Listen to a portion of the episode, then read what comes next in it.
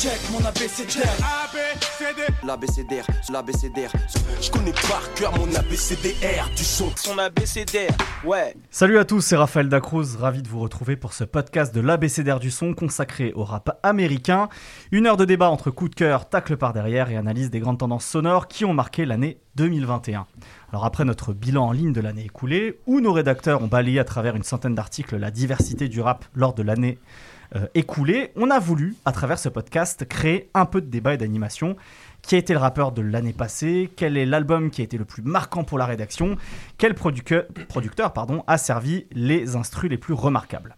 Après une première sélection en interne, nous avons choisi quatre nominés dans chaque catégorie que nous allons vous dévoiler tout au long de ce podcast et dont nous allons discuter.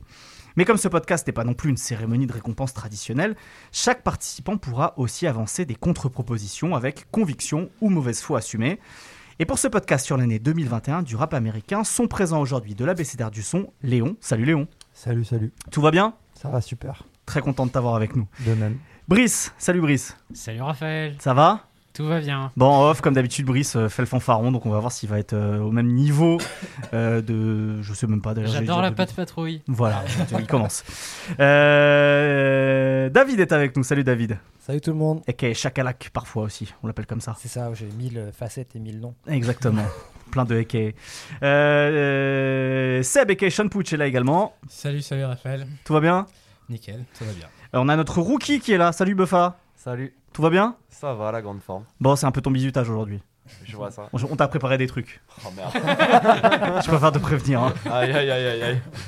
Et puis on a un invité aussi avec nous, Alberto, qui tient le compte Instagram Noir Vert Fluo. Salut Alberto. Salut Raph. Comment vas-tu? Ça va très bien et je suis très très très content et honoré d'être invité. Eh ben, merci à toi d'avoir accepté l'invitation. Donc euh, le compte euh, Instagram Noir Fluo sur lequel tu fais des chroniques, des playlists commentées, euh, plein de choses justement autour du rap, surtout américain mais aussi français parfois. Absolument et où j'ai fêté aussi la victoire de l'Italie à l'Euro.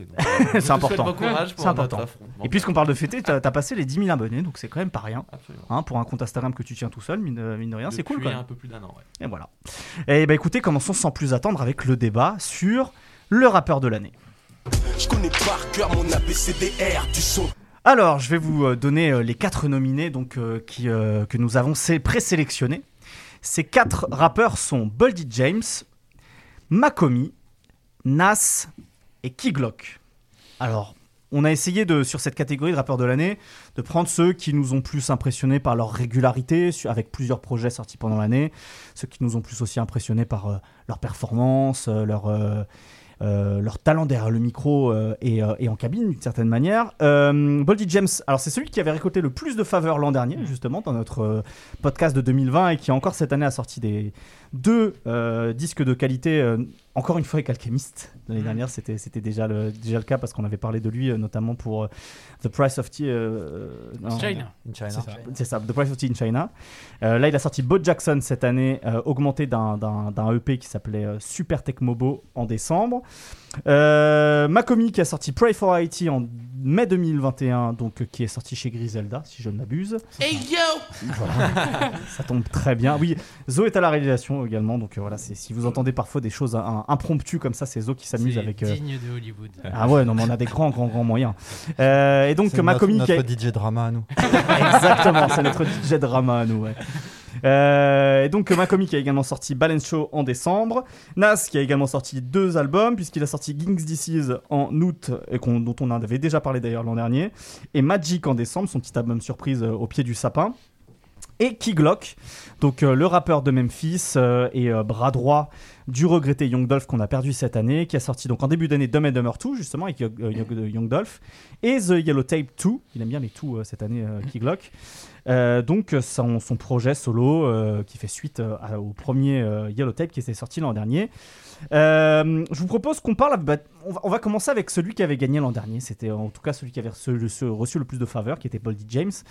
Qu'est-ce qui vous a plu cette année justement chez Boldy James, qui mérite qu'on s'attarde sur son cas et qui peut prétendre justement à, ce statut de rappeur de l'année? Je pense qu'autour de la table, le plus, le plus affûté pour parler de Boldy James, c'est peut-être Seb.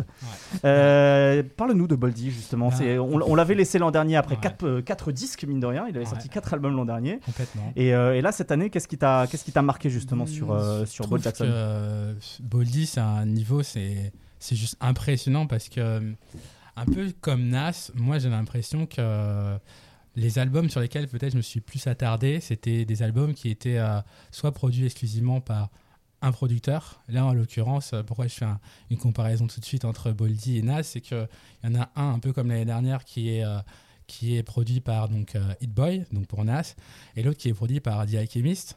Et je trouve que, tout comme Nas, en fait, les, les- deux artistes sont sur une série de trois albums, qui est pour moi, en fait, euh, je vais pas dire c'est le, moment, leur prime, entre guillemets, de leur carrière, mais c'est juste euh, d'un niveau, c'est pour moi, c'est excellent. Et pour revenir sur Boldy, c'est.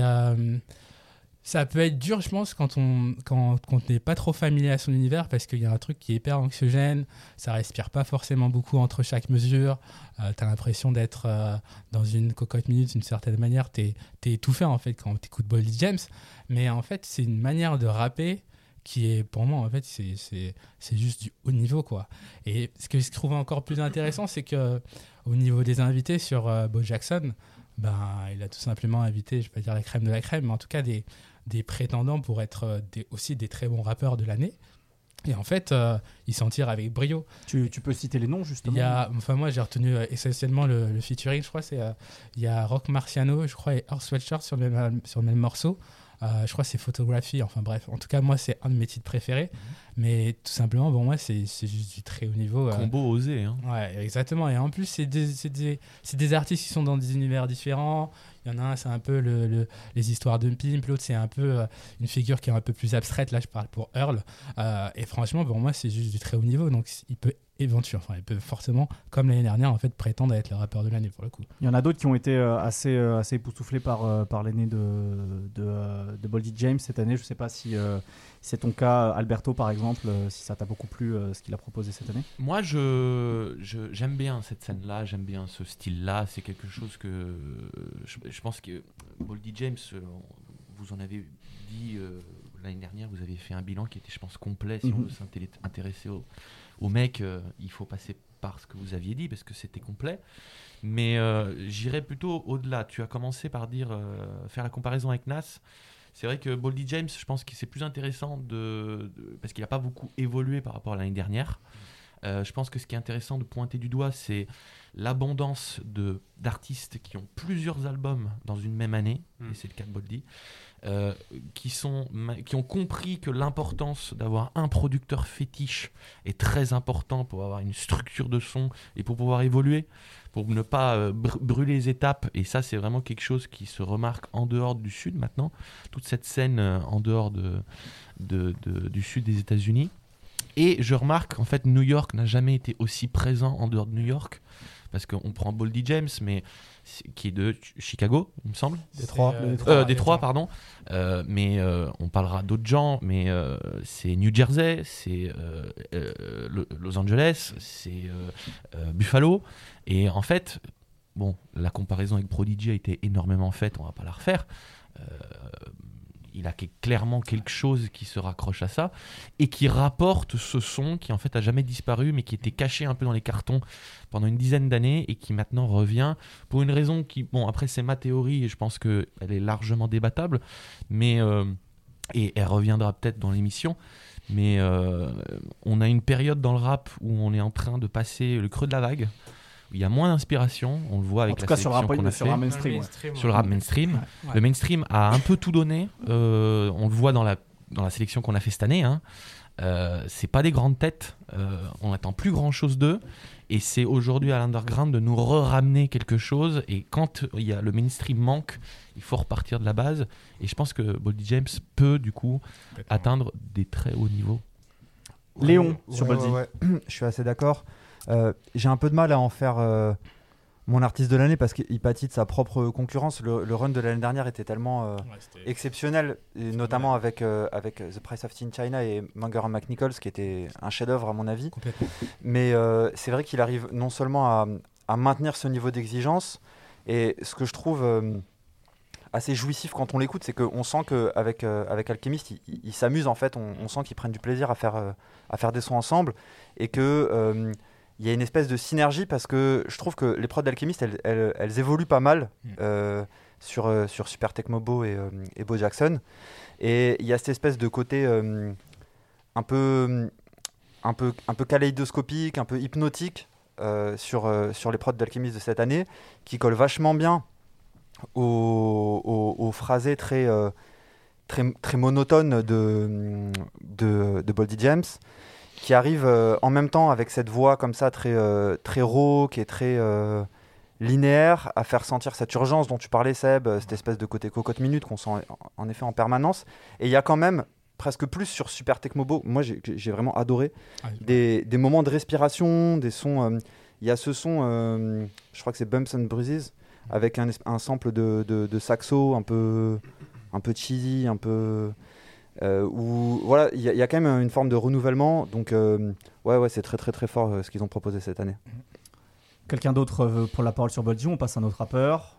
Ben, juste un Vas-y, point, vas-y. euh, moi, je l'avais pas mis dans mes artistes de l'année, Mhm. mais c'est grâce à lui que je mets Alchemist dans les prodos de l'année. Ok, Ah ouais, non, mais ça se tient, bien sûr. Parce que vu le travail qu'ils font ensemble, effectivement, c'est. C'est- ils se bonifient vraiment mutuellement. Quoi. Ouais, exactement, ils se tirent vers le haut. Euh, j'ai envie qu'on sorte un petit peu, avant de parler de Makomi, qui, qui, est- qui est peut-être un petit peu dans la même, la même scène, on va dire. euh, j'ai envie qu'on parle de Keylock, qui est un peu peut-être le, le, l'outsider d'une certaine manière de, cette liste. Euh, Keylock, donc, euh, comme je le disais, qui a sorti The Yellow Tape 2 en novembre, mais également Dumb and Dumber 2. Euh, avec Young Dolph en mars. Euh, L'année dernière, on avait sélectionné Young Dolph parmi nos rappeurs de l'année, justement. Il était, il était dans, cette, euh, dans, cette, dans cette catégorie. Euh, Qu'est-ce qui vous a plu chez Keylock cette année? J'ai envie d'aller voir notre spécialiste du Sud qui est David, justement. Qu'est- Qu'est-ce qui, qu'est-ce qui te plaît chez Un Keylock titre lourd à porter. Bah, je trouvais que là, cette année, c'était vraiment la transition où Key Glock euh, est, est sorti de la catégorie un peu héritier de Young Dolph et s'est détaché. Alors, bon, ça reste un peu les mêmes- la même formule, mais il a réussi à s'affranchir un petit peu de l'ombre de son cousin. Il me semble qu'ils étaient cousins. Ouais. Et, euh, et à devenir vraiment un peu l'héritier, même, à- même avant la, la mort de Young, malheureuse de Young Dolph. Euh, J'ai trouvé qu'il était plus intéressant cette année et que ça y est, enfin, il y avait eu la, la passation de, de- de témoins un petit peu entre les deux. Et euh, que Yellow Tape 2, c'était vraiment très fort. Euh, je crois que j'ai préféré à Yellow Tape 1. Et sur Dumb and Dumber 2, j'ai trouvé qu'il brillait davantage que, Que Dolph. Et, euh, et je trouve qu'avec euh, avec Key Glock, il y a un petit peu un renouvellement. euh, alors ça reste de la trappe, donc c'est des albums ou des mixtapes de 20 morceaux, donc il y a toujours un petit côté un peu lassant et répétitif si on écoute ça en boucle. Mais euh, je trouve qu'il y a un renouvellement dans le sens où, je sais pas, il trouve toujours des, petites, des petits schémas de rime un peu joueurs ou. Oui, voilà, ça renoue un peu avec un côté joueur et un côté inventif euh, dans les formules accrocheuses, les petites mélodies, les lignes, euh, les, les nouvelles lignes trouvées. Et euh, je trouve que de ce côté-là, il y, a, voilà, il y, a, il y a vraiment un passage de flambeau entre, entre l'un et l'autre. Et moi, ce que, ce que je trouve intéressant en plus, chez, aussi bien chez, chez Dolph, euh, et ça, c'est un truc qu'on va évidemment regretter maintenant qu'il a disparu, mais aussi chez Keylock, il y a, il y a toujours aussi ce truc d'avoir des espèces de traits d'humour, j'ai l'impression, pour parler de la rue, pour parler de. de À la de- Gucci. Il y a, effectivement, il y a aussi des trucs que, que tu sens héritiers de chez Gucci, évidemment. Mais, euh, mais chez Gucci, c'était. C'était tellement grotesque d'une certaine manière que là, je trouve ça plus fin d'une certaine manière chez eux aussi, tu vois, parce qu'ils n'ont pas non plus cette personnalité-là, quoi. Mais je trouve qu'il y a aussi ce truc qui arrive à développer aussi assez bien Keylock, quoi, peut-être. Oui, je trouve qu'il y avait toujours comme ça des, des, ouais, des traits d'humour exactement. Et je trouve que la comparaison avec Gucci, euh, qui a eu le- un énorme run de mixtape aussi, euh, est, est complètement ouais, euh, parlante parce que c'est vrai, on retrouve un peu cette forme de. euh, Peut-être pas aussi poussée, mais cette forme ouais, de. de Mais même le Yellow, c'est pas un hommage à Gucci? Euh, Moi, quand je vois la sais- cover, je sais pas, ça m'avait fait penser à Gucci. Ah, je sais Tu pas, sais, moi le dans ma. single euh, qui avait pété de Gucci. euh. Ah ouais, je l'avais pas Tu vu comme ça. Moi dans ma tête, Yellow, tu vois, j'étais pas allé chercher très loin. Yellow Tape, pour moi, c'était juste la, la tape euh, voilà, de la police américaine. Ouais, c'était ok. moi, c'était ça pour quand il y a moi. une scène le- de crime, quoi. Ouais, après, voilà. après, il a un délire avec ça depuis. euh, Ouais, Depuis un moment. le Ouais. jaune, etc.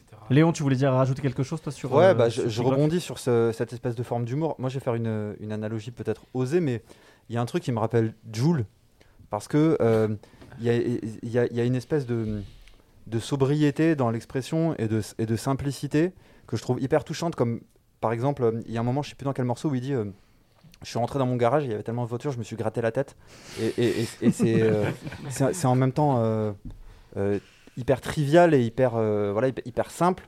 Et en même temps, ces phases de fanfaron, elles sont toujours euh, rattrapées par euh, ces- ces obsessions et ces souvenirs obsédants bah, euh, de, de- de ces expériences traumatiques, en fait. Et du coup, je trouve que ça fait un espèce d'ensemble hyper touchant.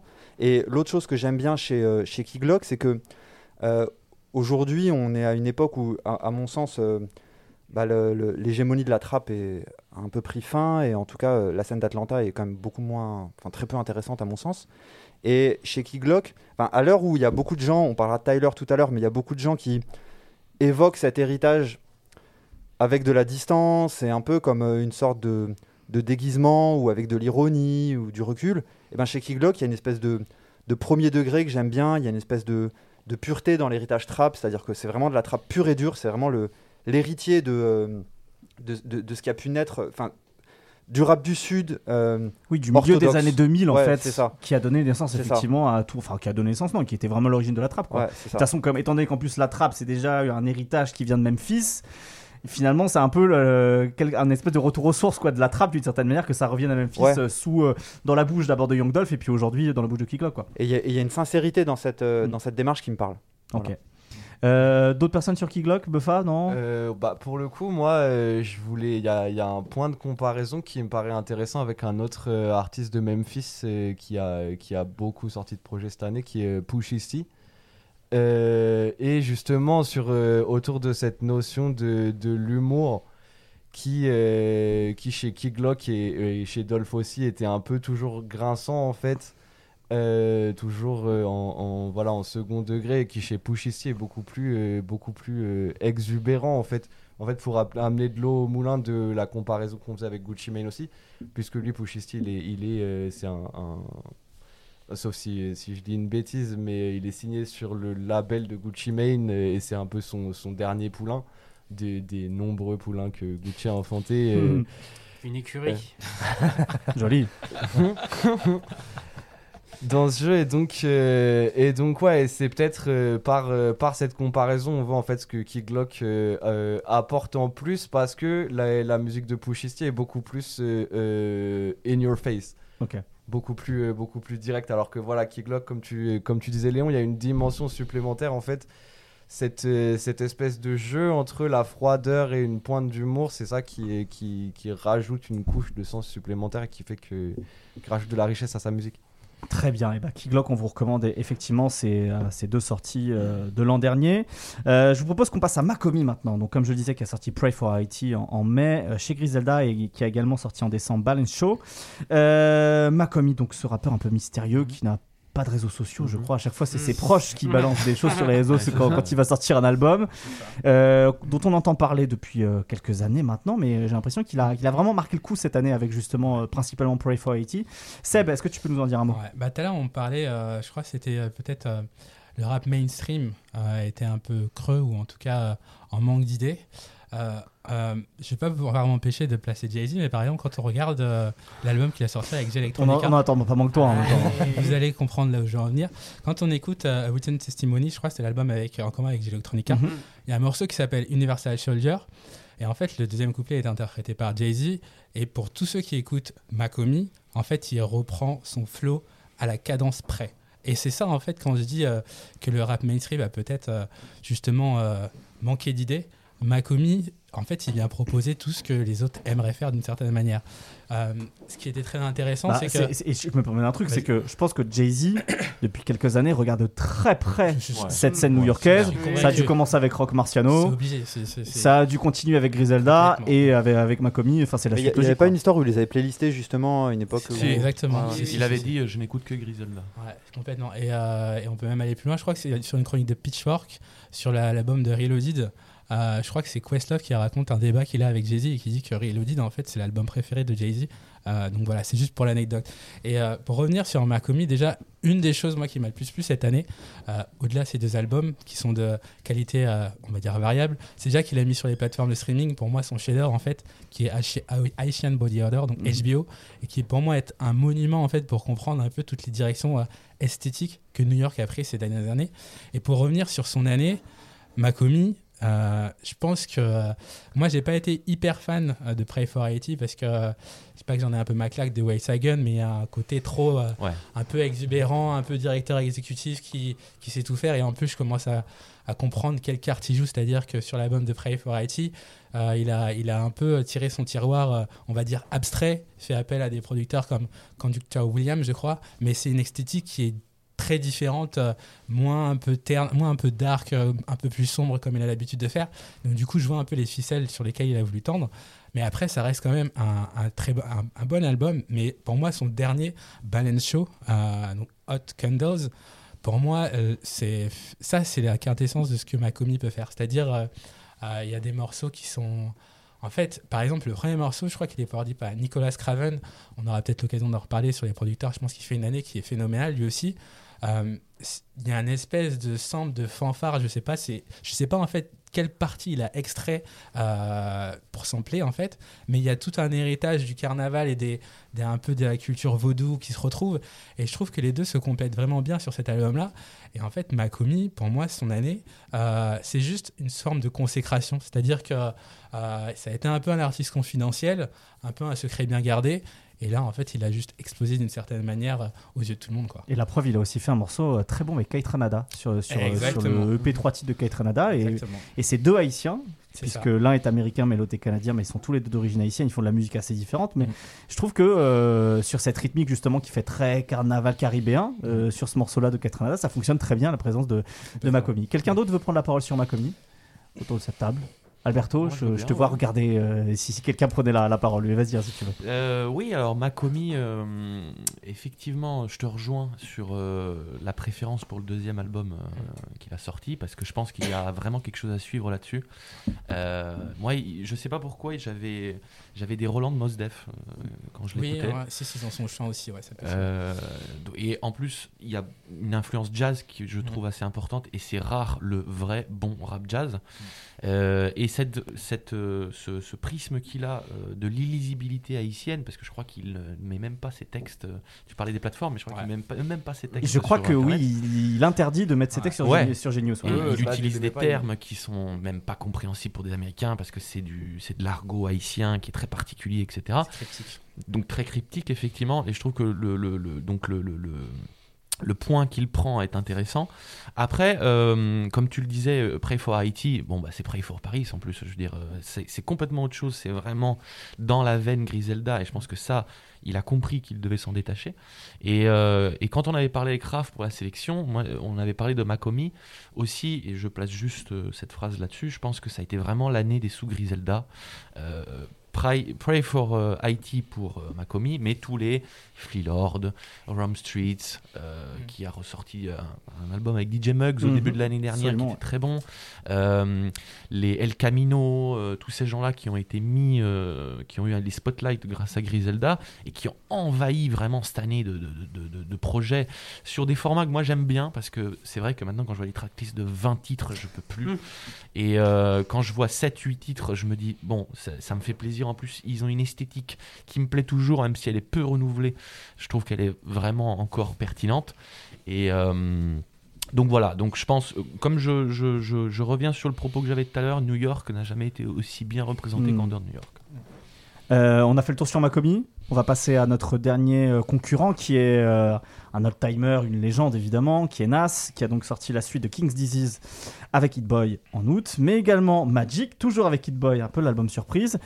Euh, Est-ce qu'il a fait mieux qu'en 2020, euh, notre, notre ami Nas en 2021 Moi, j'aurais tendance à dire s'il n'y avait pas Magic.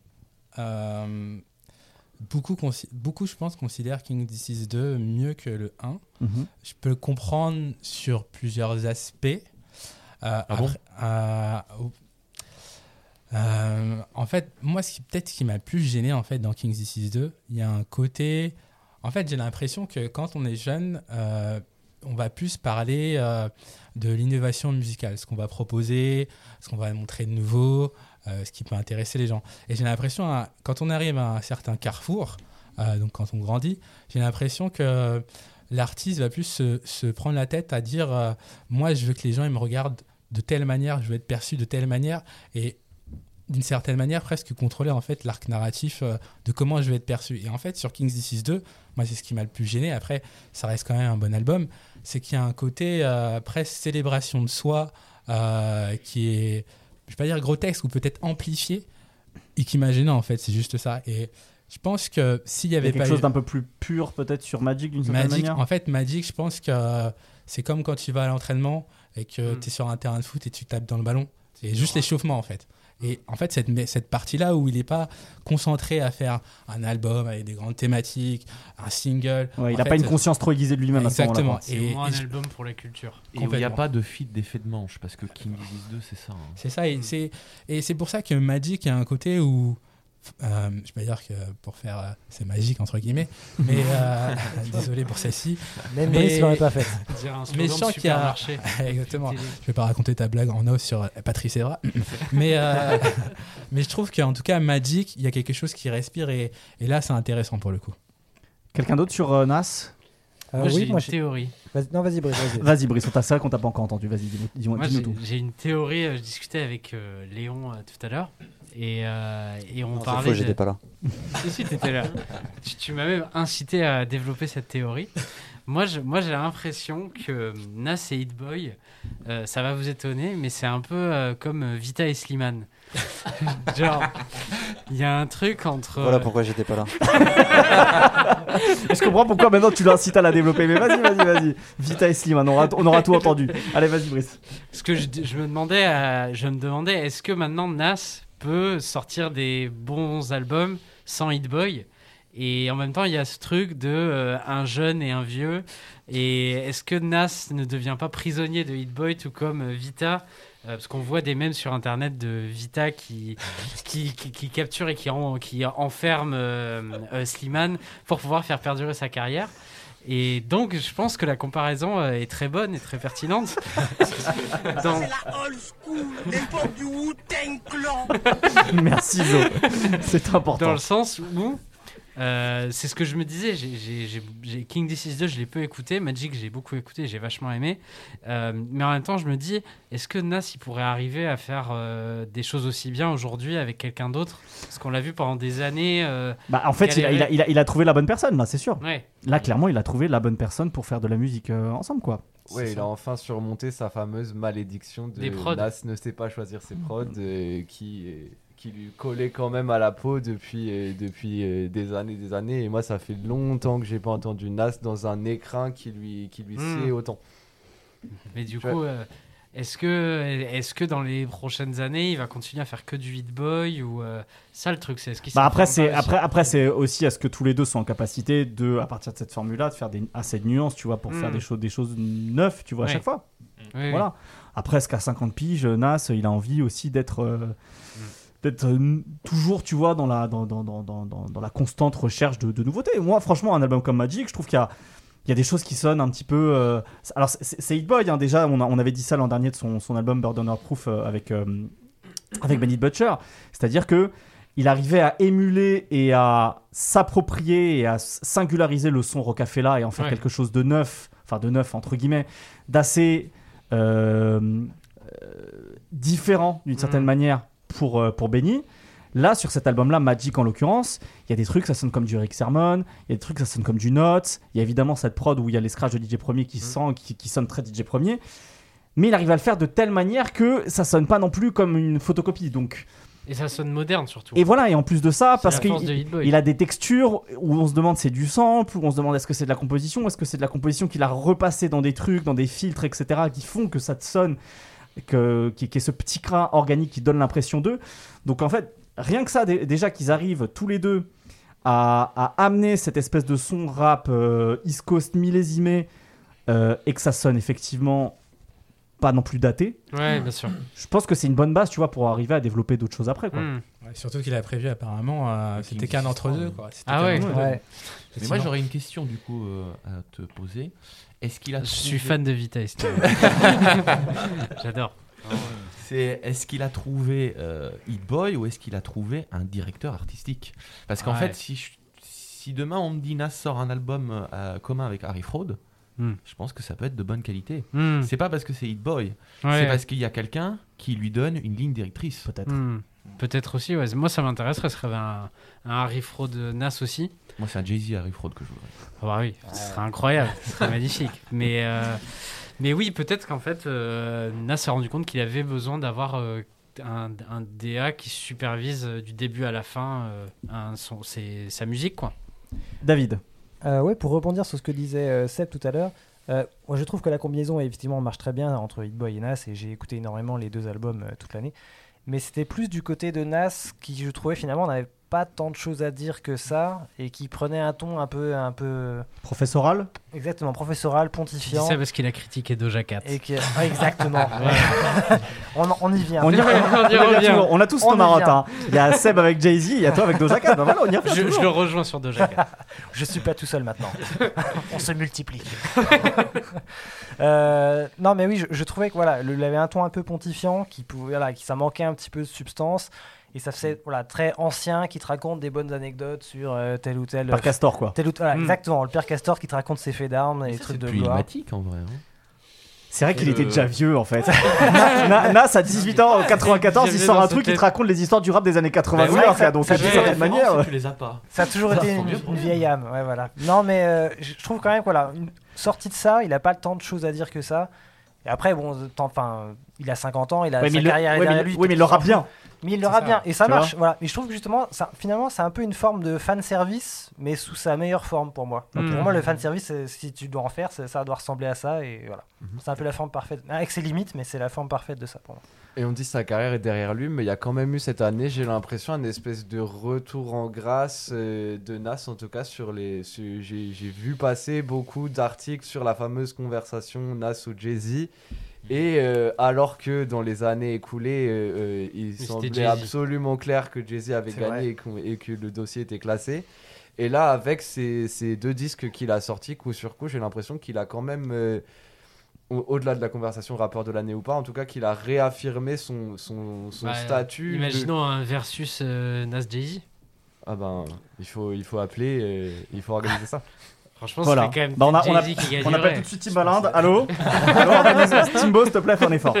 Euh, bon, je, je- je vous ai demandé d'être un peu poil à gratter. Là, on a, on a, on a quatre, euh, quatre euh, rappeurs de départ, mais est-ce qu'il n'y en a pas d'autres, vous, que vous auriez euh, pu mettre dans cette liste et que, voilà, votre carte Joker. C'est qui un petit peu pour vous le, le- le- le rappeur qui aurait peut-être mérité plus qu'un autre là dans cette liste de départ d'avoir sa place et d'être rappeur de l'année 2021 Allez, Bon, Brice, c'est le moment de se jeter à l'eau. Ah Bah évidemment. Des- il pose des gros 16. non, mais moi j'avais envie de reparler de Doja Cat, euh, que j'ai beaucoup aimé euh, sur son album, j'ai beaucoup aimé sur ses featuring, et je trouvais qu'elle a été hyper constante, qu'elle a vraiment confirmé avec son album, même si euh, David qui la défend a trouvé que son album était nul.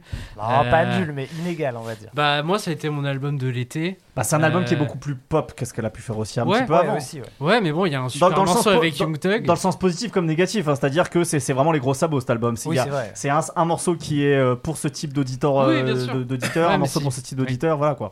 C'est vrai, mais je trouve que c'est vraiment de la, de la, enfin, de la pop rap hyper bien faite. Et, et à côté de ça, il y a eu aussi des morceaux, celui avec Sawiti qui a été un, qui est un morceau que j'ai beaucoup aimé. Génial. Euh, elle a fait des featuring aussi euh, qui ont été super bien. Euh, je trouve que vraiment elle a confirmé que c'était un gros nom du, du rap et de la pop en même temps, tout en développant vraiment son univers.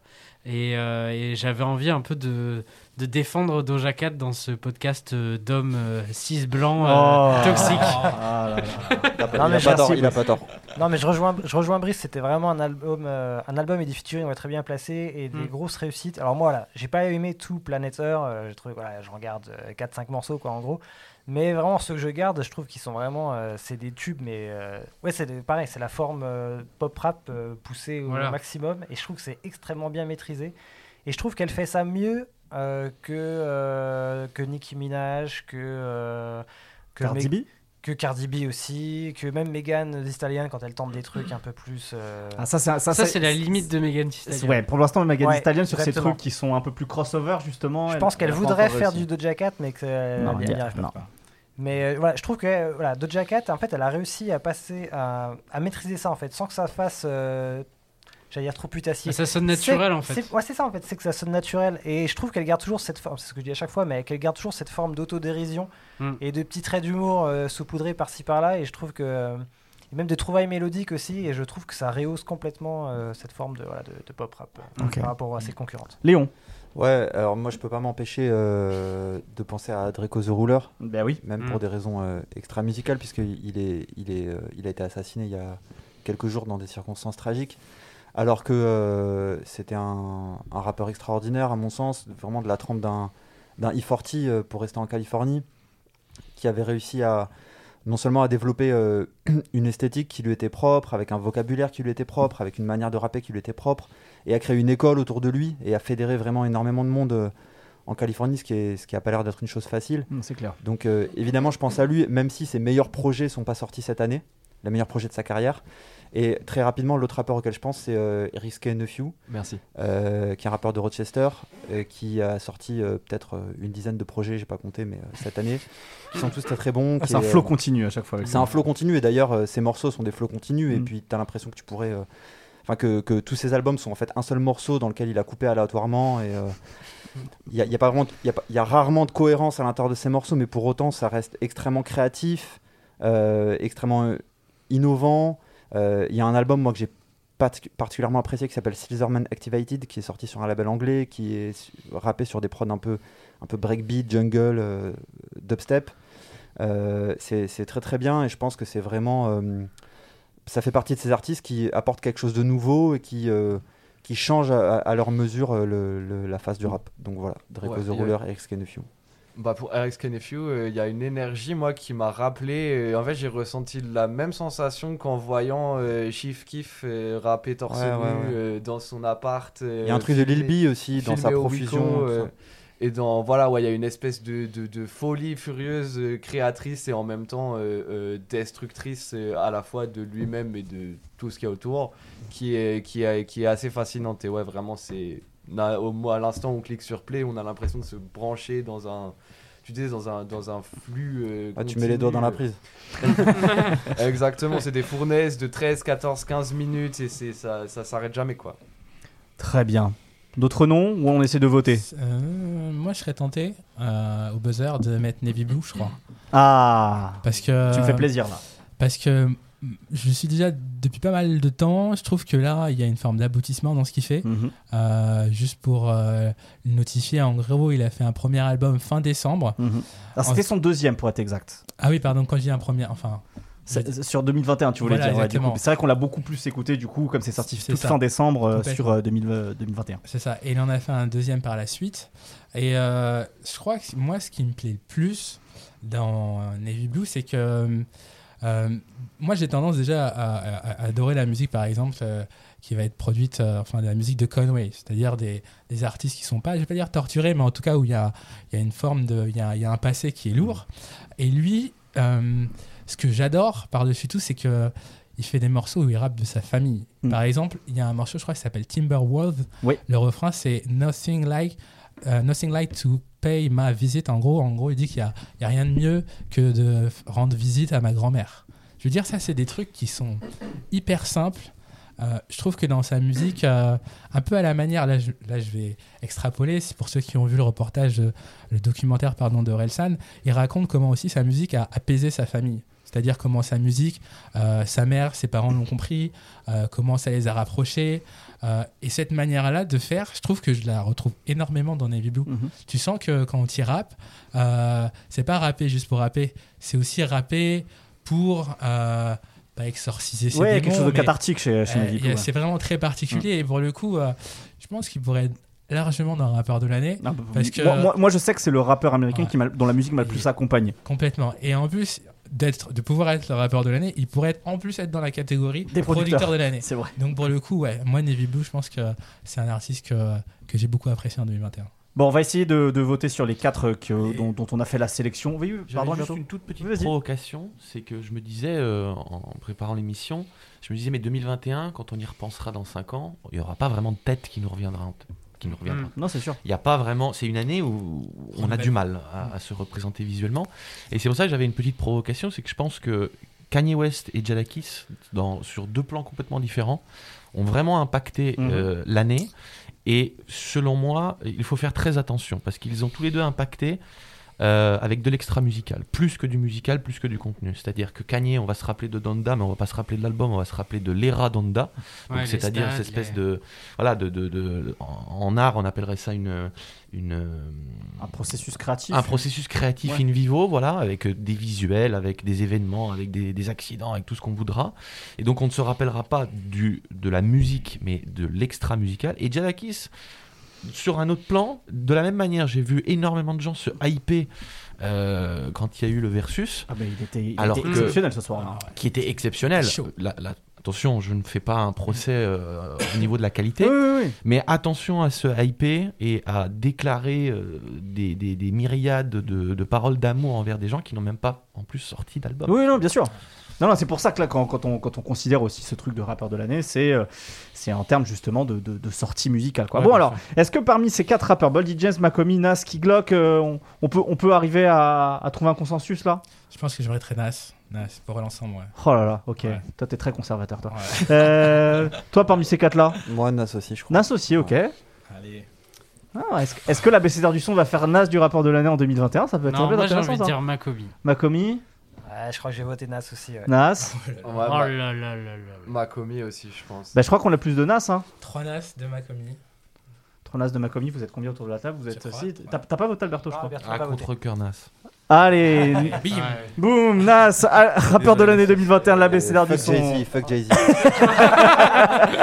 Il a rien sorti. euh. Prends, Mal au cœur. prends- prends ça le capitalisme. Kendrick Rockaware. revient. Allez, on passe tout de suite à la catégorie album de l'année. L'abécédaire, son ouais. Allez, puisque euh, on s'est fait traiter de euh, homme blanc euh, cisgenre euh, par Brice, euh, on va essayer de On va rattraper. pas le parler coup. de femmes. Eh ben justement, on va un peu rattraper le coup, puisque parmi nos albums de l'année, les nominés sont Little Sims, Sometimes I May Be Introvert, euh, Tyler the Creator, Call Me If You Get Lost, Max O'Cream, Weight of the World, et Evidence, Unlearning Volume 1. Zo, notre réalisateur, est très content qu'on ait sélectionné cet album. Les bras levés. Il a les bras levés. Donc euh, bon, c'est une sélection très abécédarienne, hein, on va pas se mentir. hein, euh, on n'a pas de, euh, de- Tu le disais tout à l'heure, Alberto, c'est vrai qu'on n'a pas une année qui nous a vraiment marqué en termes de, de mainstream. hein. C'est vrai qu'on n'a pas de dans notre sélection de Lil Durk ou ce genre de, genre de, genre de rappeur parce que ça nous touche moins, je crois, en fait, autour de cette table. Et qu'on a préféré euh, ces, euh, ces albums-là. Et ben, je vous propose qu'on commence justement avec Little Sims, donc la rappeuse anglaise qui a sorti son quatrième album cette année, Sometimes I May Be Introvert, euh, qui développe les initiales de son prénom, puisque son prénom c'est Simbi, donc Sometimes I Might Be Introvert. Quelqu'un veut, veut prendre la parole sur cet album-là? Vous avez été plusieurs à, à- à vouloir en, en parler, et tu as même écrit un petit article à ce sujet euh, dans notre bilan de fin d'année Buffa. Euh, pourquoi cet album t'a plu? Euh, en fait, je l'ai trouvé très très euh, touchant. En fait, il y a dans, dans ce disque, euh, il y a un côté, pourtant dans, dans l'orchestration, dans les prods, même dans le côté album concept, qui est développé à travers les, les, les interludes dont on reparlera sûrement après. Il y a un côté un peu, un peu grandiloquent, un petit peu théâtral de voilà, c'est le grand disque de Little Sims, mais en même Oui, temps. c'est très sous l'orchestral par moment dans cet album. Ouais.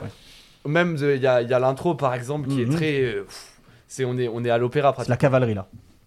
Et, et, et pourtant, euh, au cœur de tout ça, il y a un côté la, la, la- la rappeuse qui est devant le micro et a une, une attitude extrêmement euh, extrêmement euh, euh, simple et, et sincère en fait. Et voilà très très très touchant. Euh, sinon, ouais, il y a, il y a, en fait, j'aime bien, même si les interludes en eux-mêmes, je trouve, sont pas toujours à propos, Oui, ou ça pas plombe un petit toujours peu, effectivement. très intéressants, Mm. mais j'aime bien la manière dont elle les a utilisés pour séquencer l'album, en fait. Et ce qui est intéressant, c'est moins les interludes en eux-mêmes que les, les couples de morceaux qu'ils créent. Et euh, de ce point de vue-là, il y a un moment pour moi, le, le- le temps fort de l'album, c'est quand il y a ce euh, Rolling Stone et euh, Protect My Energy, Mhm.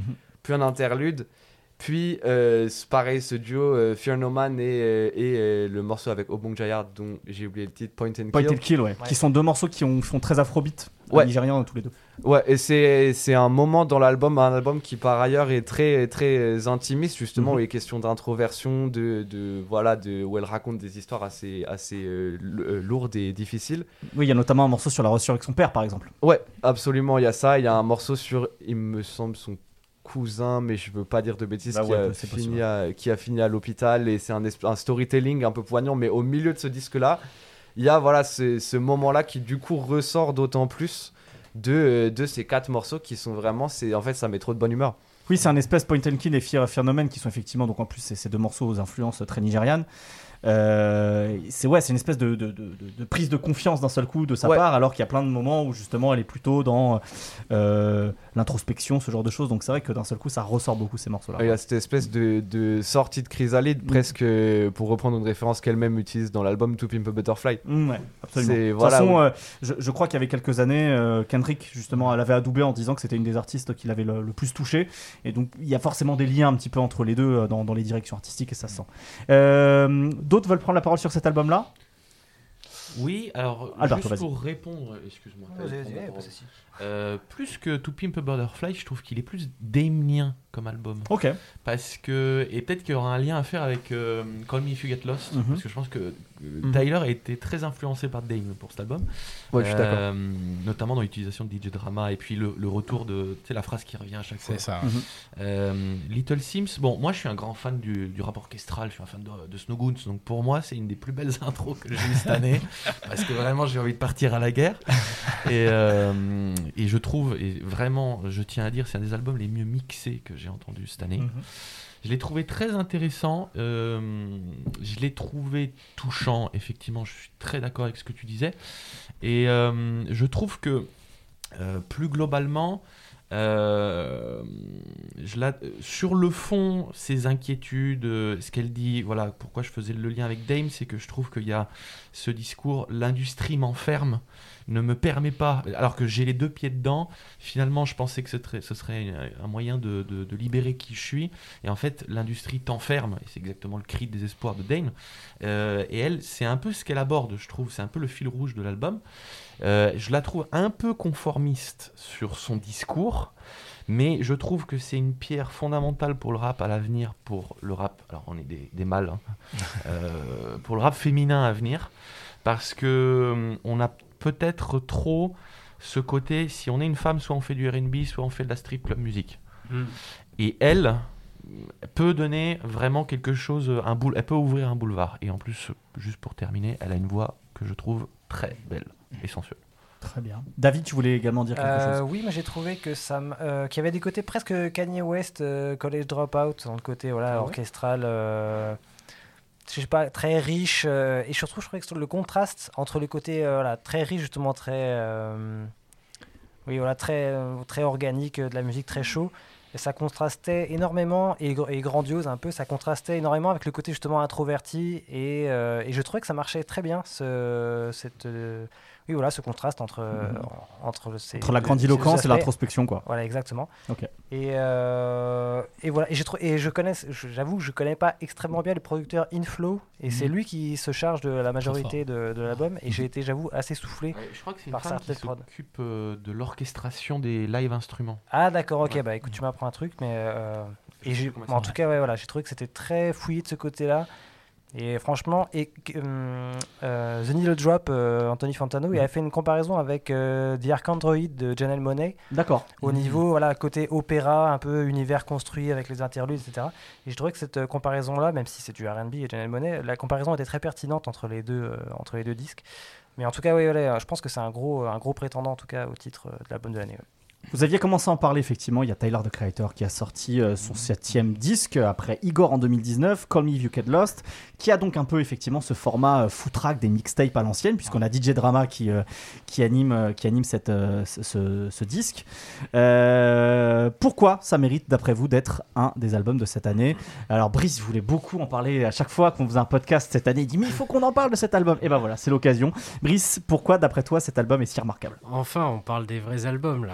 Bon, hein, vos évidences euh, et vos machins. Putain, j'ai l'impression d'avoir le loup de Tex Avery euh, avec, avec les, petits euh, les petits sons de zoo.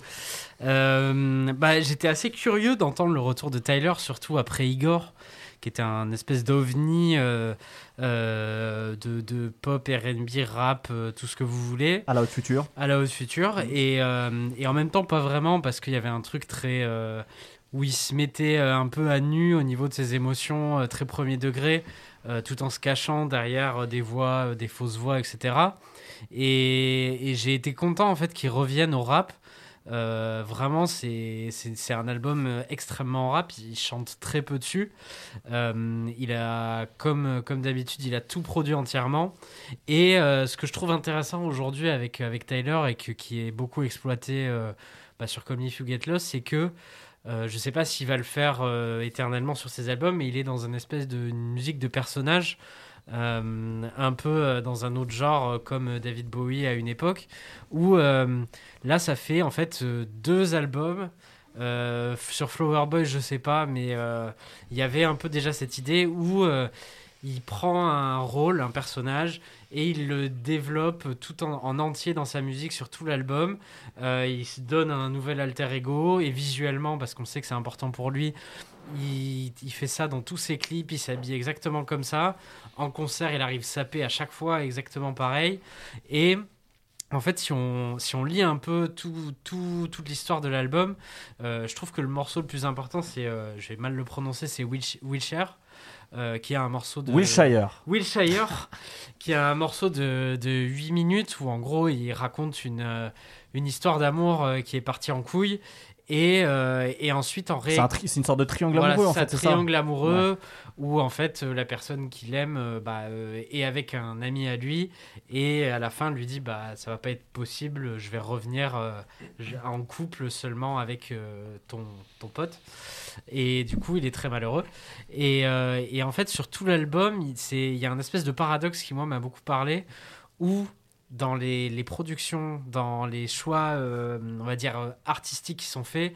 Il a voulu faire euh, quelque chose d'assez rap, plutôt aux trois quarts, parce qu'il y a des choses très chantées aussi, RB, aux trois quarts rugueux, avec DJ Drama qui gueule derrière. Et en même temps, dans, dans ce qu'il parle, il parle de trucs assez, assez sensibles. Au final, il parle beaucoup d'amour, il parle beaucoup de, de, tristesse, de mélancolie. Et en même temps, après, il re-rentre dans son personnage de Genre, il invente euh, l'ego trip euh, bourgeois du, euh, du, de, des années 1930, quoi. Il y a un truc assez intéressant, paradoxal là-dessus. Et même aller chercher Didier Drama qui faisait des mixtapes avec des mecs hyper rues, etc. Et là, le faire gueuler sur des morceaux où il parle d'une fille qui lui a brisé le cœur. Il y a, y, a, y a, un peu des contrastes comme ça que j'ai beaucoup aimé sur cet album, qui est aussi un vrai album de rap. et même lui, il disait qu'il trouvait ça cool, en fait, de de profiter de la lumière qu'il a aujourd'hui, du fait qu'il arrive à battre DJ Khaled dans les charts pour euh, en remettre sur DJ Drama, aller chercher 22 euh, Dugs ou 22, je sais plus son 22 Dugs. Voilà, c'est ça. Euh, Tizo Touchdown. De, de mettre NBA Youngboy avec lui sur un, sur un centre de H-Town aussi, par exemple. Ou de mettre Lil Wayne sur un truc de, de jazz à, à, fond. Il y a un vrai truc aussi d'amour du rap sur cet album qui m'a beaucoup parlé. Euh, c'est un il a fait à la fois un album pour les, pour les kiffeurs de rap et un album pour les gens qui n'aiment pas le rap. Et c'est un équilibre euh, qui me paraissait impossible. Et je trouve que sur cet album, c'est le cas. quoi. Léon Ouais, moi j'avoue que j'avais assez peur au départ. Je ne l'ai pas écouté à la sortie, donc j'en ai, d'abord entendu parler avant de l'écouter. Et j'avais peur parce que déjà le, tout le packaging qu'il y avait autour m'a gavé. Et j'avais peur que ça soit, euh, quand j'ai appris que c'était un espèce d'hommage à l'époque euh, d'Adpif et mixtapes et tout ça, que ça soit une sorte de, de, gentrification de la mixtape en mode euh, quand c'est Tyler qui le fait, on crie au génie, mais quand mhm. c'est sur une mixtape d'OJ Dadjusman, on, on cherche la version de DJ. Mhm. Et en fait, je trouve que ça marche assez bien, d'une part parce que DJ Drama il se prête vachement au jeu et lui-même il, il, joue de ce il, a un recul en fait sur son propre rôle et, euh, mm. ça devient un rôle humoristique. Et surtout, euh, en fait, ce qui est bien, c'est que Tyler reste pas dans son personnage de, troll, et même si parfois il est à la limite. Et il y a toujours des moments où euh, bah, les moments de, pure vantardise, ils vont être crevés par des, par des espèces de révélations hyper touchantes. Et je trouve que pour le coup, moi, le, morceau qui m'a le plus marqué, c'est Manifesto, parce que je trouve que ça, ça incarne bien cette, cette dualité. Euh, et, au final, j'ai réussi à le prendre plus comme un, comme un hommage réussi. Et, euh, et je trouve que c'est extrêmement bien produit. J'ai beaucoup aimé euh, bah, notamment le morceau avec 42 Dogs et avec ces espèces de brasses un peu moi, qui m'ont rappelé mm. la, Chicago Drill qui va réutiliser sur l'album avec sur le son avec Max O'Crim sur l'album de Max O'Crim. D'ailleurs, c'est quasiment la même mélodie de brasse. Mm. Donc ouais, ça m'a plu. D'autres personnes sur, euh, sur Tyler ou on passe à un autre, euh, autre album de notre sélection Moi, juste pour l'anecdote, j'ai au début, j'ai trouvé ça génial d'avoir ramené DJ Drama comme sur les Gangsta Grills euh, des années 2000. Mais en vrai, au bout d'une écoute, ça m'a déjà fait chier. Oh T'en avais marre J'étais là, oh non, mais jamais il va la Tu vas faire. l'amener mais c'est DJ, toi aussi. ouais. en fait, la première écoute, j'ai trouvé ça marrant et après, ça m'a pourri un peu des morceaux. Mais, Ok. Non. mais Donc toi, Ça, c'est l'embourgeoisement. Ça, c'est ça. l'embourgeoisement. Moi, je me suis gentrifié, c'est ça. Ça recommande des livres euh, dans le podcast, ça y est. hein. C'est ça. Mais sinon, moi, le morceau Massa, moi, euh, qu'il a. Massa, a- ouais. Ouais, Massa, celui-là, pour moi, c'est vraiment le. le, le, le- le Ton point, morceau le préféré, point d'orgue ouais, ouais. de cet album là j'ai vraiment Ah, énormément vrai, je aimé. pense que. Alors très rapidement, on va, on va en finir sur cet album-là. ouais. Je pense qu'on peut arrêter le débat tout de suite. Je pense vraiment que c'est l'album de l'année. Voilà. Ah, D'accord, ok. Voilà. Toi, tu, toi, tu veux. Ça y est, on. juste- Voilà, je pense qu'on peut arrêter. Maxo Cream, tout ça, on s'en fout. Non, Eh bah, ouais. si, on va parler de Maxo Cream. Max Pas- Cream ou Tyler, the creator, est présent. Exactement, avec le, le, le morceau dont tu parlais tout à l'heure, euh, Léon. Euh, donc Max O'Crim qui a sorti son troisième album, Weight of the World. Euh, je vous recommande de lire la chronique de David Carré dans notre bilan, justement, à propos de cet album. Euh, Max O'Crim, donc rappeur euh, du Texas, qui, euh, moi, m'impressionne beaucoup depuis quelques années. J'avais déjà beaucoup aimé, aimé euh, Punken et Brandon Banks. Pourquoi, d'après vous, messieurs, cet album mérite lui aussi d'être l'un des, euh, l'un des, des- des concurrents à celui d'album de l'année? Parce qu'il continue de progresser, je trouve. Ouais. Enfin, C'est-à-dire que il arrive, il a vraiment réussi à depuis depuis ces, enfin, ces, ces dernières années petit à petit vraiment euh, développer sa touche à lui, qui est euh, un, vrai du, du vrai rap, euh, on va dire de rue, et en même temps une écriture. Que moi je retrouve pas forcément ailleurs des fois ou notamment quand il parle de la famille aussi euh, il y a vraiment euh, il arrive à faire du rap de rue avec un truc très personnel ou des, des fois très impudique où il parle de choses euh, Ouais, dans le morceau Creep Chain qui ouvre l'album Ouais. notamment, il va Ouais. parler de, de son frère qui est mort, de, sa, de sa grand-mère qui est morte aussi, Mm. d'un de, ses- d'un de ses cousins qui est malade. Enfin, il y, a- il y a vraiment ce Mm. truc où il, va, il va dénouer ses nœuds familiales de manière assez. Sans équivoque. quoi. Hmm. Et aussi au niveau euh, musical sur, sur cet album, au niveau des productions, euh, je trouve qu'il il va encore plus loin. euh, il, je sais pas, il développe encore plus sa formule et il aurait pu stagner avec l'album d'avant. Et on sent qu'il se cherche encore, et même euh, au niveau des featuring, euh, enfin on en parlait, aller chercher Tyler, euh, ça pourrait être étonnant à la base quand on le connaît, quand on connaît la, musique de, de Max O'Crim, et en même temps ça l'amène sur autre chose aussi. On- c'est assez intéressant Max O'Crim je trouve parce que si on a des a priori et qu'on le voit de loin, on pourrait se dire ouais c'est un rappeur américain de, de rue bas du front. Et plus on et quand on l'écoute déjà et plus on le voit évoluer, plus on se rend compte que euh, il a beaucoup plus de profondeur.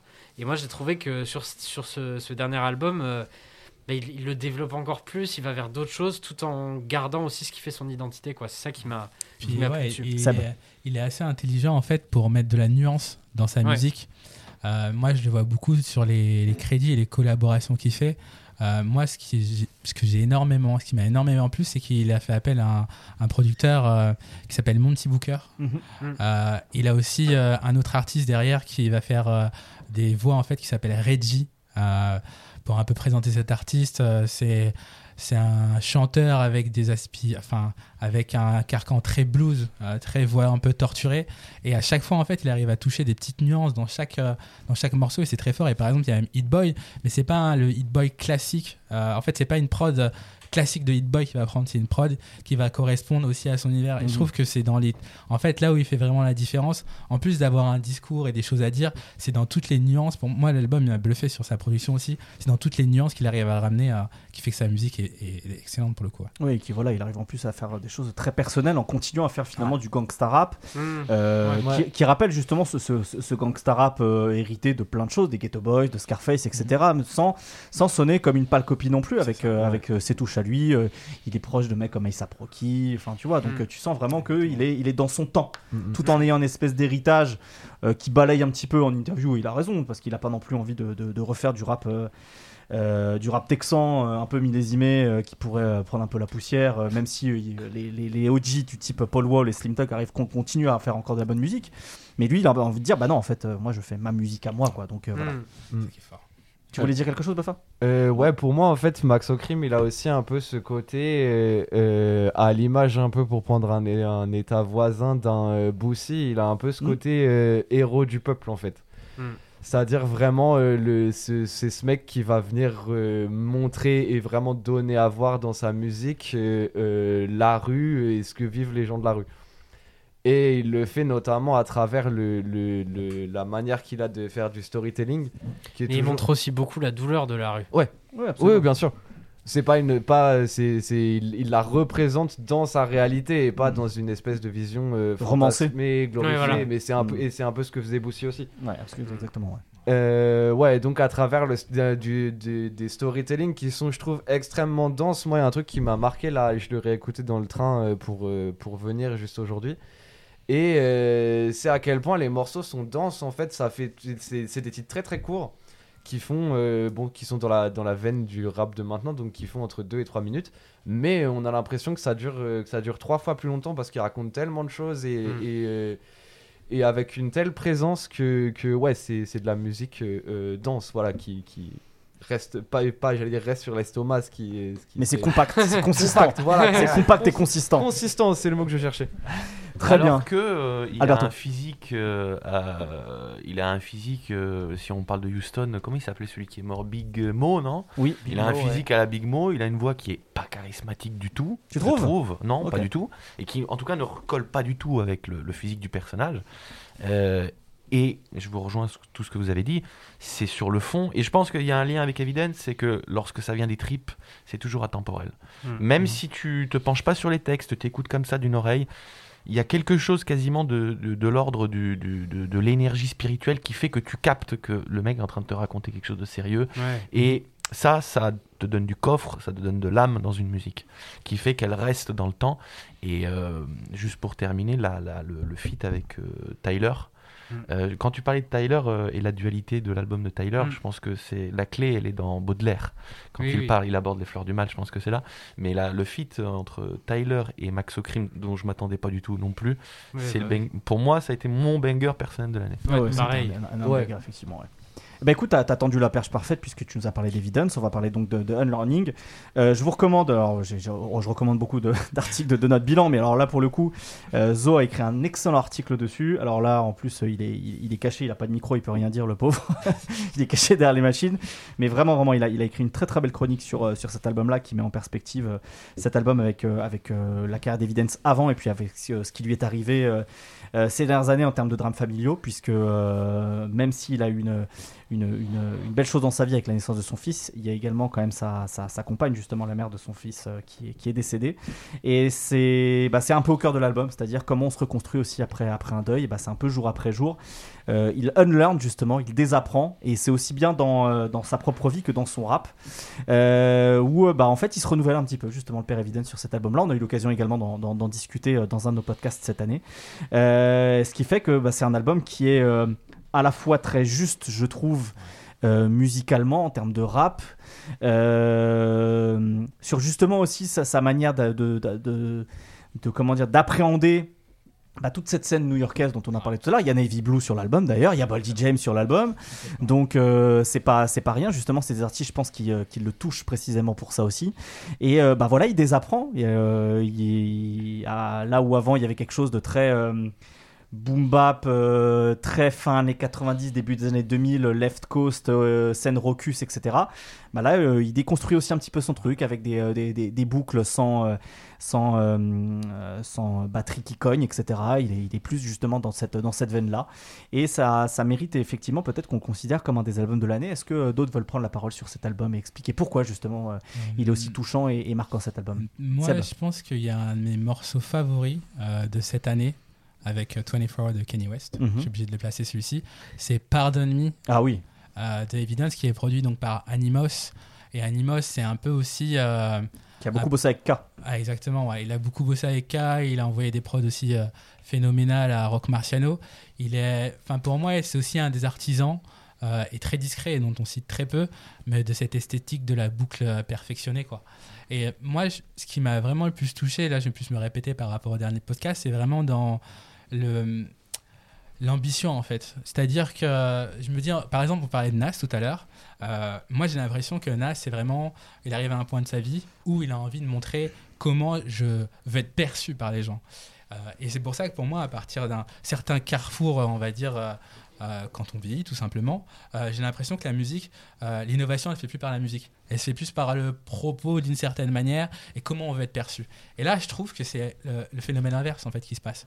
C'est quelqu'un qui est sûr de ce qu'il fait, déjà, d'une part, mais quand il va traiter les thèmes, quand il va aussi chercher les productions qui sont différentes, en fait, moi, c'est ce côté-là en fait, qui m'intéresse énormément et sur lequel je suis vachement friand, tu vois. C'est-à-dire que c'est juste le simple fait de vouloir désapprendre d'une certaine manière, en fait, et de montrer des choses qui sont différentes. Et pour le coup, je pense qu'on peut considérer comme un très bon album. Et vraiment, si je conseille quelque chose, c'est juste d'écouter le morceau euh, Pardonne Me, qui est mhm. pour moi phénoménal pour le coup. Alberto, toi aussi, tu avais sélectionné cet album parmi les albums qui t'ont touché cette année. Pourquoi? Euh, Moi, je suis un très grand client d'Evidence depuis toujours. Euh, Cats and Dogs, euh, à l'époque, m'avait traumatisé. J'avais découvert plein de gens, plein de producteurs grâce à cet album. Evidence, cette année, le Unlearning. Moi, il y a une phrase qui avait marqué, je ne sais plus quand est-ce qu'il l'a dit. Il avait dit J'ai arrêté de vouloir copier Alchemist. Et je trouve que cet album. Et avec tout ce qu'on a dit tout à l'heure, en fait, Evidence et Alchemist, l'année leur a donné raison. Euh, parce que moi, Evidence, malgré le fait qu'il essaye de. c'est pas malgré, le fait qu'il essaye de se renouveler, etc., moi, je trouve que son album ne fait pas n'est pas différent dans sa discographie. C'est pas qu'on dit oh, putain qu'est-ce que ça fout là. Oui, il a, il a pas fait table rase quoi. C'est pas du tout. Mm. Ce qui prouve bien que l'époque, encore une fois, leur donne raison et que la constance a fait qu'aujourd'hui, bah, 2021 euh, ressemble plus à Evidence que Evidence ne veut ressembler à 2021. Mm. Du coup, quand il invite Daringer, bah, ça fait pas tâche. Quand il invite euh, euh, les autres, les, les, les, comment Il y a Navy Blue aussi sur la Navy Blue, etc. Bah, on est totalement cohérent. Hmm. Donc ça, je trouve que c'est très fort de sa part. Après, c'est peut-être une vue de l'esprit, je ne sais pas, mais c'était ma lecture de, de, l'album. Et puis, je reviens à la comparaison avec Max O'Crim, c'est-à-dire quand c'est les tripes, quand c'est intime, ça parle. Et là, je crois qu'on l'a rarement eu aussi à cœur ouvert. Vous l'aviez dit dans l'émission que vous avez fait sur l'album, euh, il a perdu sa mère, il a perdu sa femme, et maintenant il y a le problème de la transmission avec son fils.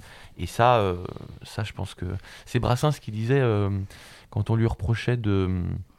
De, de, de, chanter toujours la même chose.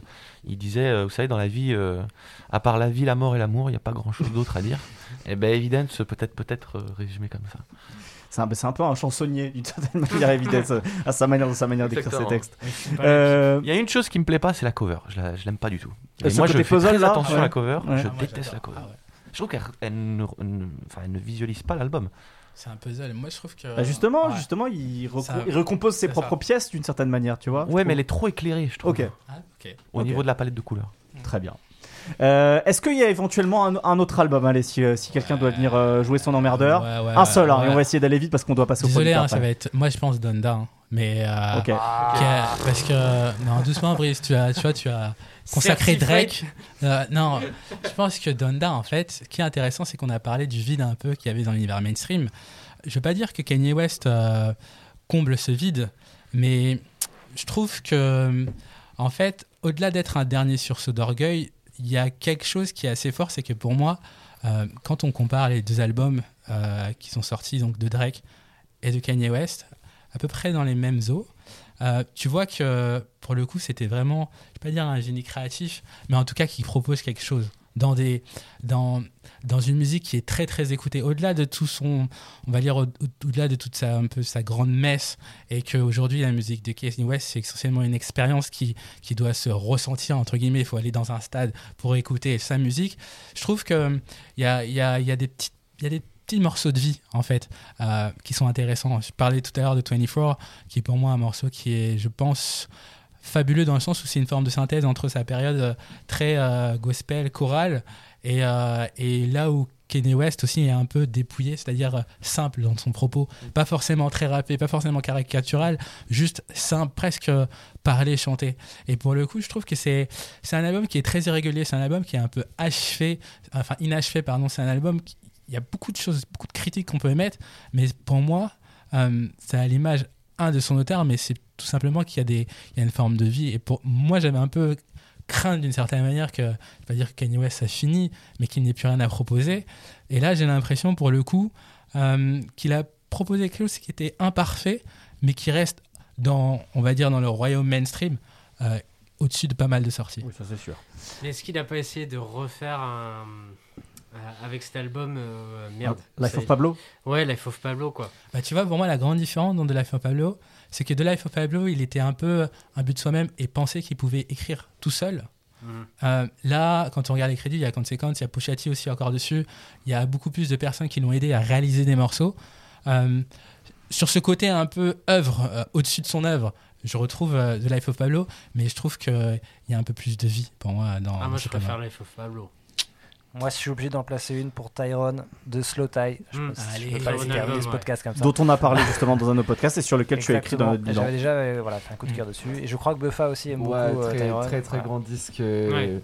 très très fort. Voilà. Décidément, le, Je le- pense qu'en vrai, les rappeurs anglais voilà, nous touchent cette année. Mm, c'est voilà. Et, et aussi, quand même, parler de Vince Staples euh, avec euh, Kenny Beats. Comment j'ai fait pour l'oublier Euh, Exactement. Vince Staples, euh, qui a un album court, je crois que c'est 25 minutes. Ouais, par là. Et. enfin, Bah, c'est pour- ça, c'est sa tendance ces dernières années en même Ouais. temps, parce vrai, que déjà. FM c'était c'était court. hein. FM, oui, c'était 20 minutes aussi. Exactement. Et c'est un album où euh, c'est un peu pour moi la, le summum de, de, de, de Vince Staples avec euh, Kenny Beats. euh, et même, j'ai j'ai beaucoup aimé cette espèce de choix de, de faire quelque chose de très, comment dire, d'assez calme au final, où il parle de plein de choses sur lui. Euh, il, il se met vraiment à poil pendant 20 minutes. Il y a un truc très. euh, c'est- pur, quoi. Euh, je sais pas comment expliquer ça par rapport à Vince Staples qui, à la base, a fait beaucoup de choses avec de la musique électronique, Mhm. euh, avec plein de choses. Et là, avec Kenny Beats, des fois, on a l'impression qu'il y a une rythmique, une guitare, et, euh, et il rappe par-dessus en parlant de, de ses angoisses, de sa paranoïa. Il y a un truc, c'est du Vince Staples euh, vidé de tout le reste, et moi, ça m'a vraiment beaucoup touché. Mm, mm. Je trouve qu'on réentend un peu le Vince de, de euh, El Can Wait. Mm. Ouais, d'une certaine manière, ouais, c'est vrai. Euh, Alberto, pour finir. Juste une phrase, Oui. j'en place une pour Harry Fraud qui pour moi a produit deux de mes albums préférés de l'année, The Plug I Met 2 qui pour moi Benny ne fera pas mieux, Mhm. et euh, Ofa euh, de Davis Mhm. qui a été l'album que j'ai le plus euh, aimé cette année. D'accord. Euh, moins prise de tête, c'est clair. C'est pas forcément le préféré des, des fans de Davis, mais je trouve que Harry Fraud l'emmène sur un terrain euh, de manière exceptionnelle. En plus, Harry Fraud a cette cap je, je le dis parce qu'il n'est pas dans notre sélection des producteurs. beatmakers de l'année, Euh, mais il a cette capacité à avoir des boucles d'une demi-seconde où il te sample un saxo, mais c'est juste, c'est même pas une note, c'est une demi-note, et ça te donne un groove, et ça te donne une vibe qui est incroyable. Très bien. Euh, si on doit aller essayer de voter pour notre album de l'année sur les quatre sélectionnés, Little Sims, Tyler the Creator, Max O'Crim Evidence. Tour de table. Qui vote pour qui? Tyler. hein. Taylor. Tyler, Tyler. Maxo. Maxo, Je suis invité chez Zo, donc je vais dire évidence. Moi, je dirais Tyler. ouais. Il a mis Tyler. sa casquette à l'envers en plus, c'est-à-dire il est vénère. Little Sims. Little Sims. Bon, mais je pense que là, du coup, c'est into my guns. c'est- c'est- c'est Ty- c'est Tyler qui, euh, qui gagne. Et donc, toi, euh, euh, Raph hein Toi, tu dis qui Euh, moi, sur, les... sur ceux qu'on aurait sélectionnés, j'aurais dit Maxo, moi. Voilà, moi, c'est euh, clairement l'un le, des albums qui m'a le plus plu cette année. J'ai jamais été très touché par Tyler, donc euh, malheureusement, euh, je ne voterai pas pour, lui, mais je, comprends le, le consensus qu'il peut faire. Et donc, bah, ce sera notre album de l'année 2021, Tyler, the Creator, Call Me If You Get Lost. Allez, on termine tout de suite avec les producteurs. Je connais par cœur mon ABCDR du.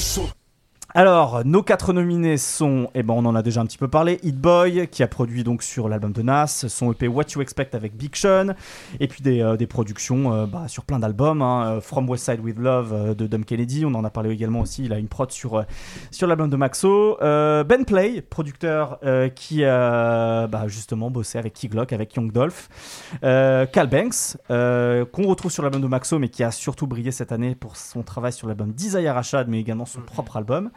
Euh, et puis euh, Cardo, euh, Cardo, donc producteur parmi les, plus grands ces dix dernières années, qu'on a retrouvé sur l'album Into the Late Night de Larry June, sur Another Day, Another Dollar avec Payroll Giovanni, encore un de, leurs albums communs. On y est habitué avec eux depuis quelques années. Et puis ses contributions aux albums de Drake, Baby Kim ou encore Don Toliver. Et puis il a même produit en fin d'année dernière No Debate de 21 Savage. Et bah écoutez, je vous propose qu'on commence avec Ben Play par exemple. Ben Play, pourquoi ça nous a plu autant Ben Play cette année Euh, Justement pour son travail Glock et, et Young Dolph. Peut-être toi justement David, qu'est-ce qui, qu'est-ce qui peut te plaire chez lui? Ah bah, J'ai trouvé que du côté de la trappe ou même musicalement, on a tendance à se répéter un petit peu depuis quelques années. Mhm. Il arrive, et là, il a une palette extrêmement variée, extrêmement riche. Et alors, il n'y a pas forcément un son Ben Play qu'on reconnaît euh, voilà, en, en, deux, trois mesures, mais je trouve qu'il a une, voilà, une palette très large. Je trouve, je trouve sur- que c'est dans les textures, il va chercher parfois des choses Ouais, qui sonnent c'est pas ça. pareil que les autres. Oui, c'est ça exactement. Et je trouve aussi euh, qu'il y a aussi le retour de, ouais, le retour de mélodie un petit peu accrocheuse et qui reste un peu en tête et qu'on avait un petit peu perdu et qui fait aussi que la trappe, voilà, que les morceaux de trappe te restent en tête et qu'il y a quelque chose de, de, de, de- voilà, de viscéral et Mm. de, de, de- voilà, de contagieux, voilà. Et euh, je trouve que Ben Play, il a vachement développé ça et qu'il a, voilà, qu'il a une, euh, voilà, une grosse palette, une grosse diversité. Et je trouve que ouais, c'est lui qui est en charge voilà, maintenant de l'architecture bah, du son euh, Paper Road Empire. Mhm. C'était lui qui était en charge depuis quelques projets maintenant euh, d'une grosse majorité des morceaux. Et euh, je trouve qu'il a particulièrement brillé euh, sur, sur ces projets-là. quoi. Je trouve qu'il arrive assez bien faire la synthèse de, de deux choses qu'il y avait chez la 36 Mafia, c'est-à-dire les, mélodies euh, un peu inquiétantes, tu, tu sais, trucs de film d'horreur, et en même temps d'aller chercher des espèces de, de samples dessous, des trucs très chauds. J'ai l'impression que ça, il arrive un peu à combiner les deux. Ouais, Tu vois, ça. je pense l'année dernière, bon, c'était l'année dernière, mais dès l'ouverture de, de, de l'album euh, de euh, Rich Lave, tu vois, de, euh, de, Young Dolph, il y avait. Hall Up, tu vois, le morceau Hall Up, Hall Up, Ouais. Tu sais, il y a cette espèce de petite mélodie qui pourrait sortir d'un vieil album de Soul, tu vois, et en même temps, c'est crado, c'est un peu inquiétant, tu vois. J'ai l'impression que chez lui, il y a vraiment ce truc, et ça se sent encore beaucoup, je trouve, sur ses productions pour, euh, pour Key Glock, par exemple, cette année. Donc voilà, je trouve que c'est un bon héritier de ce son-là. Et puis, comme c'est ce que disait un petit peu Léon tout à l'heure quand on parlait de, de, de, de Key Glock, c'est un peu ce retour aux sources d'une d'une certaine manière Exactement. de ce son trap justement euh, sur lequel il arrive à donner des, des- des- des petites nuances comme ça qui sont, qui sont intéressantes. Voilà. Si quelqu'un a envie d'ajouter quelque chose sur, sur Ben Play, on passe à quelqu'un d'autre. Léon, non, pas forcément. Non. Alors on va passer à. juste un Ah, mot, vas-y, vas-y, Je vas-y. suis pas, je suis pas un grand fan de lui. Mhm. Euh, je reconnais, euh, alors, je trouve même sur parfois l'emploi de certains pianos, je trouve que c'est un peu washed, c'est un peu 2016. euh, ça me- je, je trouve qu'il est Ok. pas, je, ça me- j'accroche pas. Ce que je lui reconnais, c'est que c'est un des rares qui est pas tombé dans les drums TikTok comme je les appelle, ces kicks Ouais, euh, très la Ouais. Da Baby et tout ça. Lui, il est pas là-dedans. Je trouve qu'il est, tu m'arrêteras si je me trompe, mais je trouve qu'il a un côté, c'est peut-être le fait d'être de, il est de Memphis, non? Absolument. ouais. En tout Voilà. cas, il est du. Tennessee. Je sais pas si c'est le Memphis même, mais je, pense ce qu'il côté un peu fantomatique, ou peut-être c'est l'influence de métro, mais il a cette patte un peu euh, spectrale dans ses, notamment dans ce qu'il a donné pour euh, Key Glock, Mm. qui je trouve très intéressante.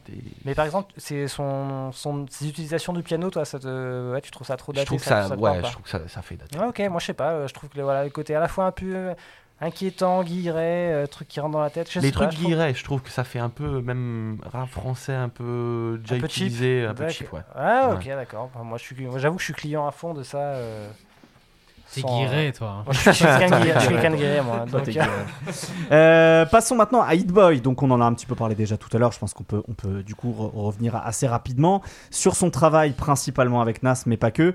Pourquoi il a encore marqué? Je, je crois que c'était le, le- le- le producteur pour lequel on avait voté l'an dernier, justement, euh, quasiment à l'unanimité. Euh, Qu'est-ce qui vous a marqué cette année chez Hit Boy, dans, dans- dans- en tout cas dans, dans sa phase production, justement? C'est. Enfin. Moi, j'ai enfin, moi, j'ai ouais. moins aimé son année. T'as moins aimé son année, 2021 ok. Que, 2000, euh, Ah ouais. que 2020. Ah, Euh, J'ai trouvé que c'était. J'ai j'ai trouvé que Hit Boy était plus. euh, Il y avait des choses plus créatives en 2000, euh, de 2020, quoi. Ouais. Genre, notamment, euh, c'est un peu. Je, je vais me faire euh, lyncher, mais je trouve que le travail qu'il avait fait sur l'album de Big Sean. Mais euh, j'étais sûr que t'allais dire. C'est un super album, vraiment! Ah oui, c'était pas qu'est-ce que t'en as- qu'est-ce que t'en as pensé de, de leur EP qu'ils ont sorti ensemble cette année?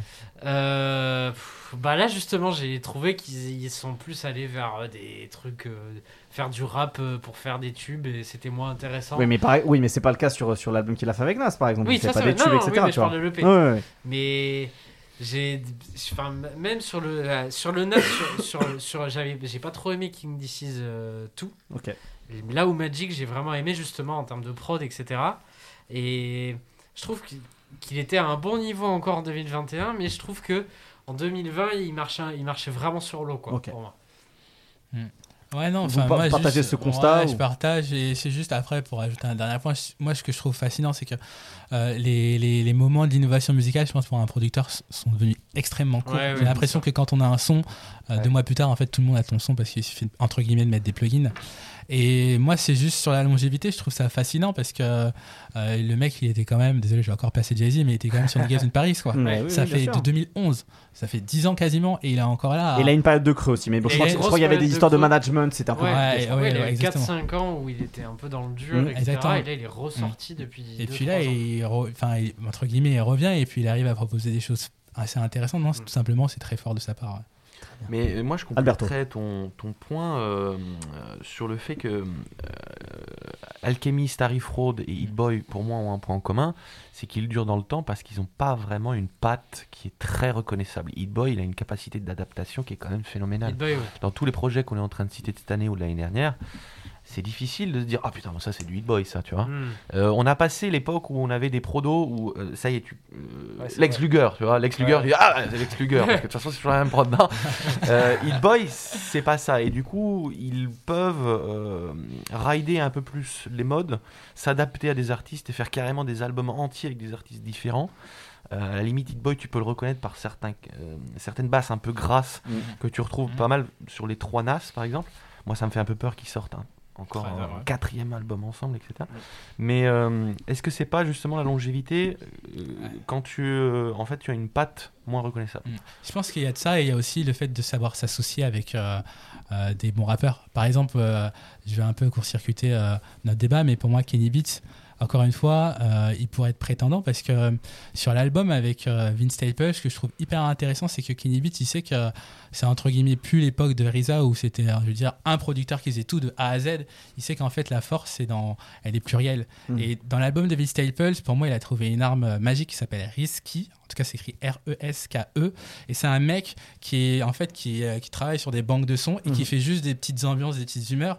Et il a réussi à trouver un son. Pour moi, j'ai l'impression, c'est comme si c'était une base de données où il peut sampler James Blake à l'infini. Et il y a un truc hyper euh, infrabasse, hyper, euh, hyper intime et hyper fort. Et c'est pour ça que, encore une fois, j'ai l'impression que les producteurs aujourd'hui ceux qui peuvent faire la différence, parce qu'encore une fois, les instants d'innovation musicale sont devenus hyper courts. Mhm.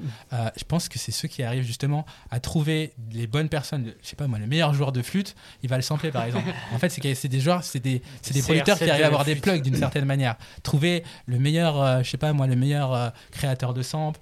Tout marche en fait dans les associations et pour le coup, Kenny Beats, pour moi, le travail qu'il fait sur euh, Vince Staples, euh, c'est phénoménal. Très bien. On va passer à Cardo maintenant, si vous voulez bien.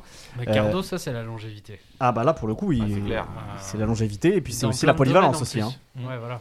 Euh, pourquoi il pourrait mériter lui aussi d'être euh, d'être cette année, d'après vous, euh, producteur de l'année? C'est moi qui me lance Bah, dessus, je vois que vous êtes hésitant, non? Je- Bah, c'est vrai que Cardo, on le voit genre dans les deux spectres euh, du rap euh, américain euh, qui sont genre le très mainstream et euh, le, le très pointard quoi. Enfin, euh, il y a vraiment, on, l'a- vu, euh, c'est- il est sur le dernier Drake. C'est Absolument, ça, ouais, voilà. tout à fait. Et puis c'est ce par exemple lui qui avait produit aussi le Love Night Cry Later, tu vois, qui était Oui, sorti euh, en c'est- début voilà, d'année. c'est D'ailleurs, il a, il la meilleure prod sur l'album de Drake. Pour 7 moi, AM on c'est Bridal c'est, euh, Path. 7 AM on Bridal Path. Mm. Mm. c'est lui. Pour moi, c'est un de mes morceaux. Après, ils sont, je crois qu'ils sont 4-5 euh, dans les crédits, donc je sais pas quel Ouais. est le rôle Qui de chacun.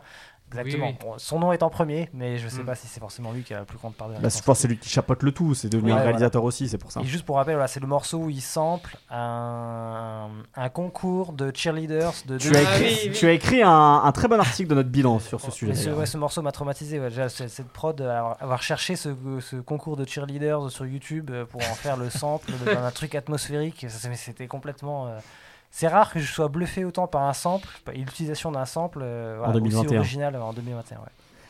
Et en même temps, oui, il est avec Perol Giovanni ou avec des mecs hyper euh, pointus.